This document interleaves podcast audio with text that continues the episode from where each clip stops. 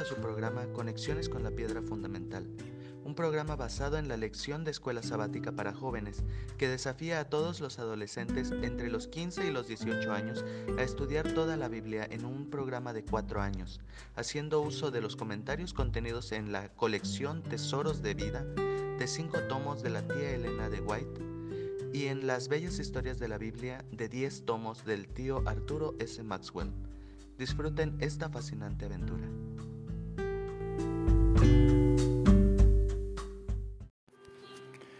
Hola mis hijitos preciosos y mis nietos lindos. Aquí su abuelo listo para comentar la lección número 10 de la lección de jóvenes eh, del segundo trimestre de 2022. La lección se titula El poder del amor. Se trata de estudiar eh, la primera carta de San Juan, la segunda de San Juan y la tercera de Juan.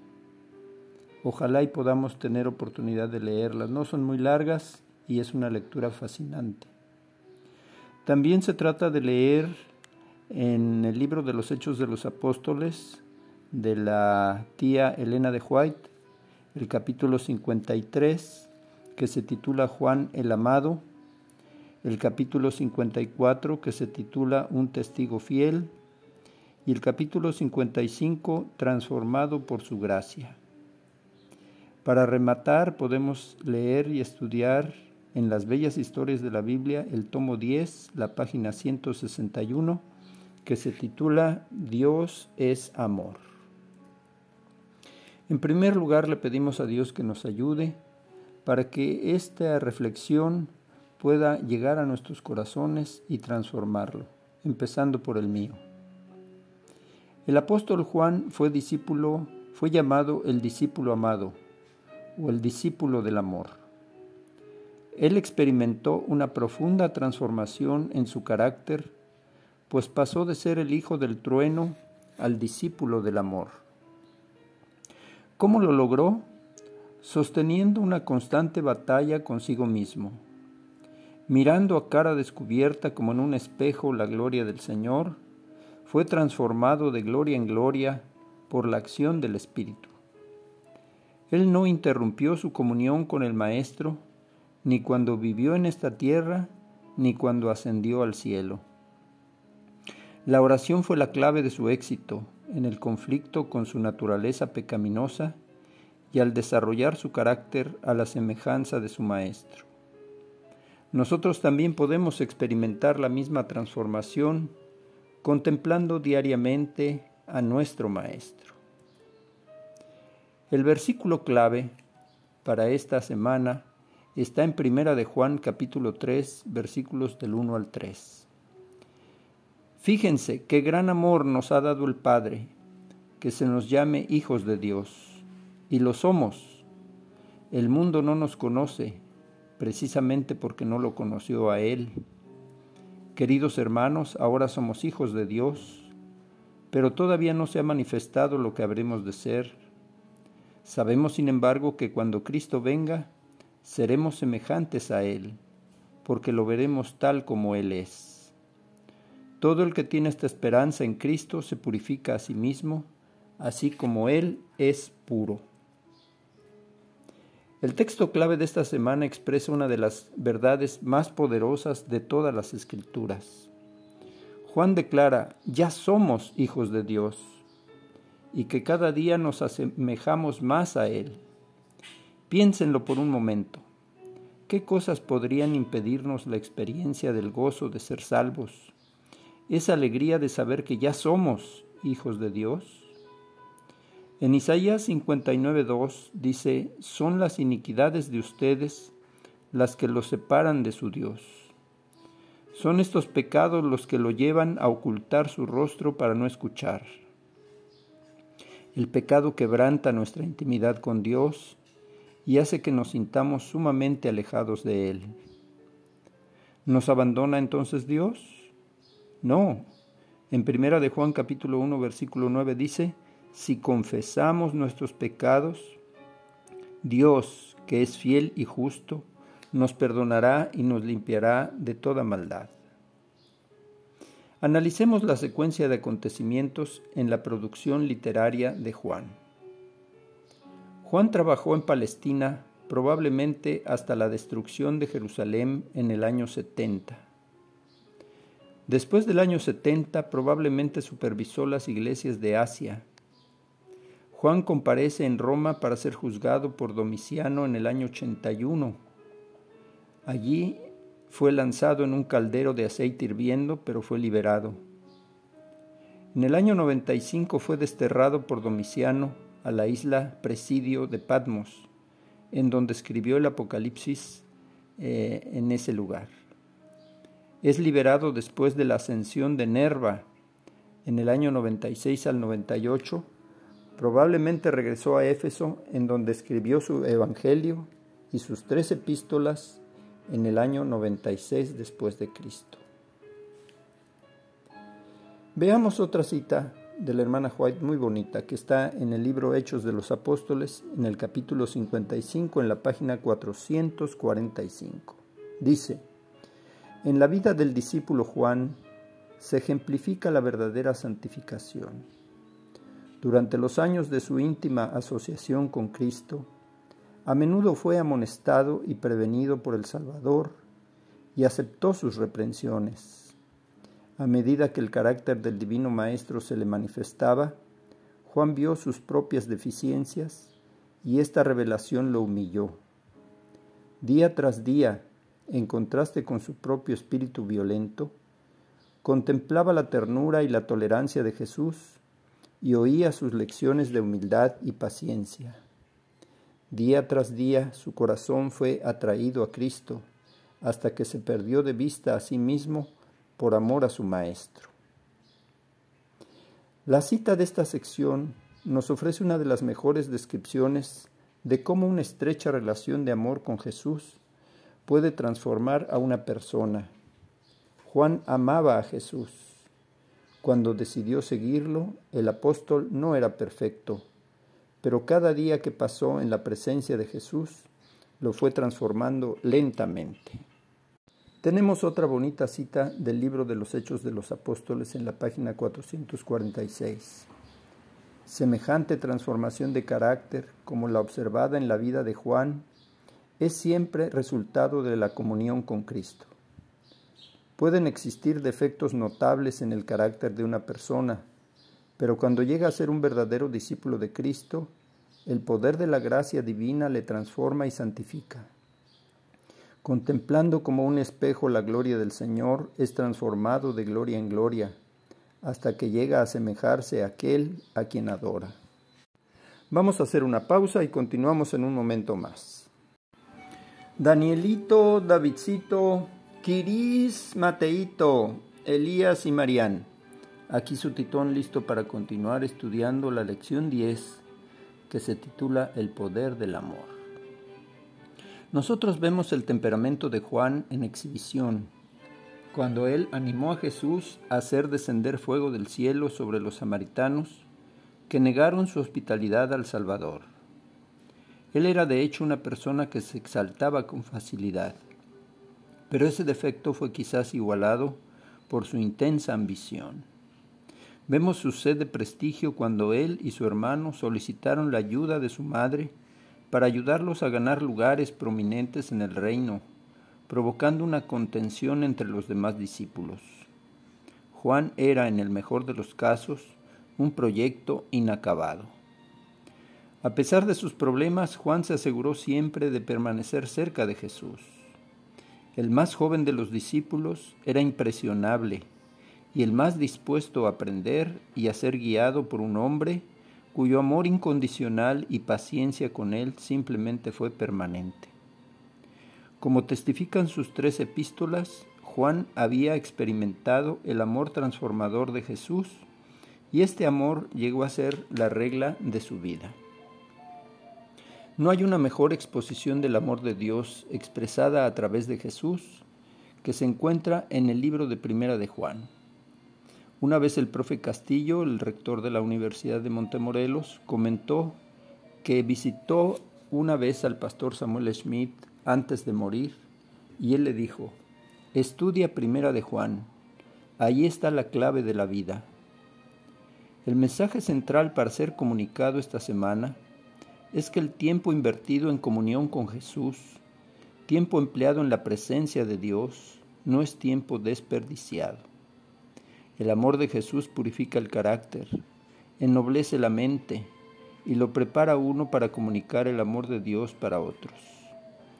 Jesús puede remover los malos rasgos del carácter en nosotros y nos capacita para servirlo, pero nada de esto puede suceder en una vida que está demasiado ocupada para dedicar tiempo para relacionarse con Dios. Tenemos una pregunta clave.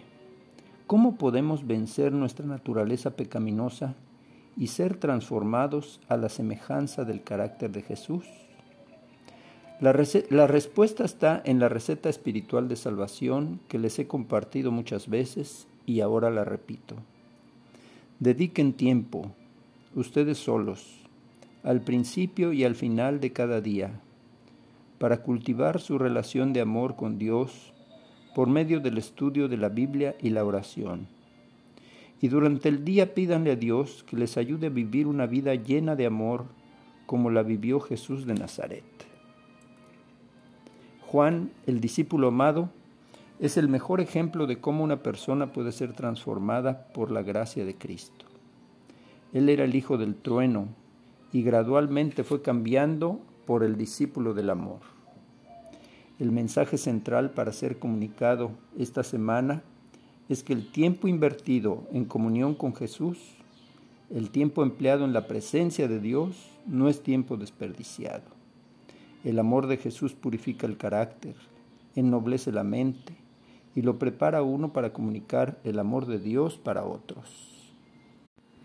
Hay un himno hermoso que quiero compartir con ustedes, el himno número 377, a los pies de Jesucristo.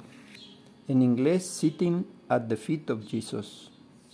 Escuchen la hermosa letra de este himno. A los pies de Jesucristo, ¿qué palabras me habla a mí? Sitio tan feliz, precioso, cada día encuentro aquí. Contemplando lo pasado, vuelvo a ver hoy la visión del amor tan puro y santo que ganó mi corazón. A los pies de Jesucristo, cuánto bien se puede hallar. Dejo aquí mi mal, mis penas, y hallo grato descansar.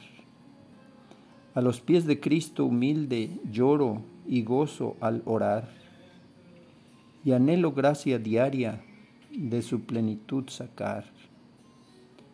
Oh Señor bendito, dame tu divina y santa paz. Mira con amor a tu Hijo, vea yo tu dulce faz. Dame el ánimo de Cristo, hazme santo, justo y fiel. Ande yo con Cristo siempre porque mi justicia es Él. Con esta lección, mis nietecitos queridos sabrán que el amor de Dios tiene el poder de transformar sus vidas a la imagen de Jesucristo. Aceptarán el amor de Dios como la regla principal por la cual vivirán y compartirán el amor de Dios con otros que como ellos también podrían venir al conocimiento de Dios. En una cultura obsesionada por la apariencia externa, es de extrañar que los adolescentes busquen soluciones quirúrgicas a cualquier cosa que les revele el espejo. Nuestra sociedad pareciera infelizmente despreocupada por la vida interior de los individuos, sobre lo que verdaderamente nos hace ser quienes somos. Pero esta es la principal preocupación de Dios. Dios está entre los cambiadores de imagen extremos, pero Él tiende a trabajar de adentro hacia afuera. Este es el mensaje que obtenemos de la vida del apóstol Juan. La transformación verdadera y duradera puede venir solo del amor de Dios y solo Él está calificado para llevar a cabo esa operación. Vamos a hacer una pausa y continuamos en un momento más.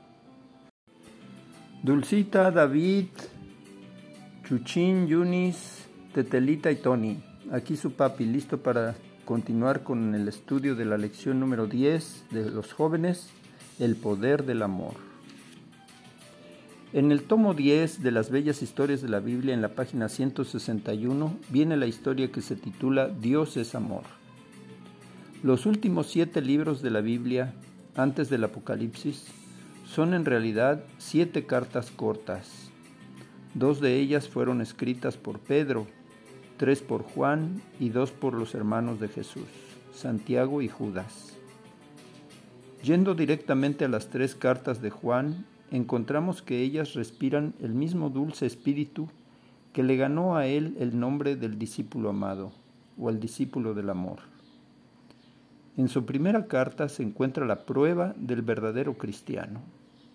Sabemos que hemos pasado de muerte a vida porque amamos a los hermanos. El amor es lo que más le importa a Dios.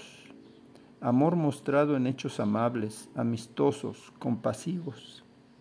Hijitos míos, escribió Juan, no amemos de palabra ni de lengua, sino de hecho y en verdad. Amados, continuó, amémonos unos a otros, porque el amor es de Dios. Todo aquel que ama es nacido de Dios y conoce a Dios. El que no ama no ha conocido a Dios, porque Dios es amor. Estas tres pequeñas palabras son las más maravillosas en todas las sagradas escrituras. Extrañamente, ellas aparecen casi hasta el final de la historia bíblica, aunque de alguna forma o de otra han estado allí todo el tiempo desde el Génesis hasta Juan. Cuando Adán paseaba por la tierra sin pecado, debió haber musitado frecuentemente para sí mismo, Dios es amor. Cuando el arca descansó en el monte Ararat, Noé pudo haber dicho a su familia, Dios es amor. Cuando Moisés tomó las tablas de la ley de manos de Dios en el Sinaí, habrá dicho, Dios es amor. Cuando Israel entró en la tierra prometida, sus cantos agradecidos dijeron, Dios es amor. Cuando ellos regresaron de la cautividad de Babilonia, ellos clamaron de nuevo, Dios es amor. Cuando los profetas proclamaban sus apelaciones y advertencias, realmente estaban diciendo, Dios es amor. Cuando Jesús vino a habitar entre los hombres, Él declaró a todos con palabras y hechos que Dios es amor. Cuando Él colgaba en la cruz del Calvario, no hubo más ninguna duda de que Dios es amor. El glorioso plan de salvación es de hecho un resumen de estas tres simples y grandiosas palabras en todos los idiomas. Dios es amor. Cuando nosotros como familia pasemos por las puertas de Perla en la Santa Ciudad, entonaremos la maravillosa alabanza, Dios es amor. Ahora les quiero proponer una actividad. Eh, como familia, pida que uno de miembro de la familia lea primera de Juan 3 del 1 al 3, que es nuestro texto clave, y relean el último versículo de nuevo. Y todo aquel que tiene esta esperanza en él se purifica a sí mismo, así como él es puro. La palabra puro mencionada en el versículo 3 viene del griego agnos, esta palabra describe a una persona que es limpia, modesta, sin mancha, moralmente sin culpa y sin mancha.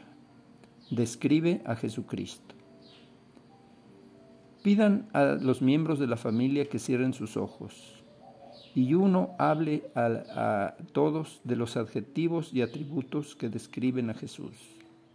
Admirable, consejero, Dios fuerte, Padre eterno, príncipe de paz el lirio de los valles, la rosa de Sarón, el buen pastor, el tesoro escondido, la perla de gran precio, el alfa y la omega, el Cordero de Dios, el Mesías, nuestro Salvador, nuestro sumo sacerdote, intercesor y abogado, Rey de reyes y Señor de señores, la estrella reluciente de la mañana.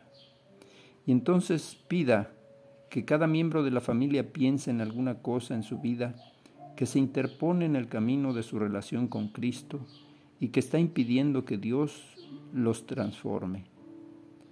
Pida a cada miembro de la familia que ore pidiéndole a Dios que le dé a cada miembro de la familia el poder y la disposición para someter todo a Él. Y ahora, mis queridos hijitos, hagamos nuestra oración familiar. Padre bueno, tu palabra dice que Dios es amor. Nosotros necesitamos urgentemente tu amor en nuestros corazones. Las familias en el mundo están naufragando por falta de ese amor que todo lo cree, todo lo espera, todo lo soporta. Ayúdanos a mantenernos muy cerca de tu corazón, como el joven Juan. Señor, transfórmanos para que podamos mostrar a nuestros nietos que sí se puede estar a la altura de tu amor. Bendice a nuestros jovencitos para que puedan tomar la gran decisión de no separarse de ti nunca en su vida y que juntos podamos disfrutar tu amor en nuestro corazón y que podamos compartirlo con un mundo que necesita conocer el amor de Dios hecho realidad en nuestra vida. Yo iré, me postraré a tus pies, permitiré que tu espíritu trabaje en mi vida y compartiré tu amor con todos los que me rodean. Que así sea. Que Dios les bendiga, les mando un beso y un abrazo y que pasen un feliz sábado. Hasta la próxima.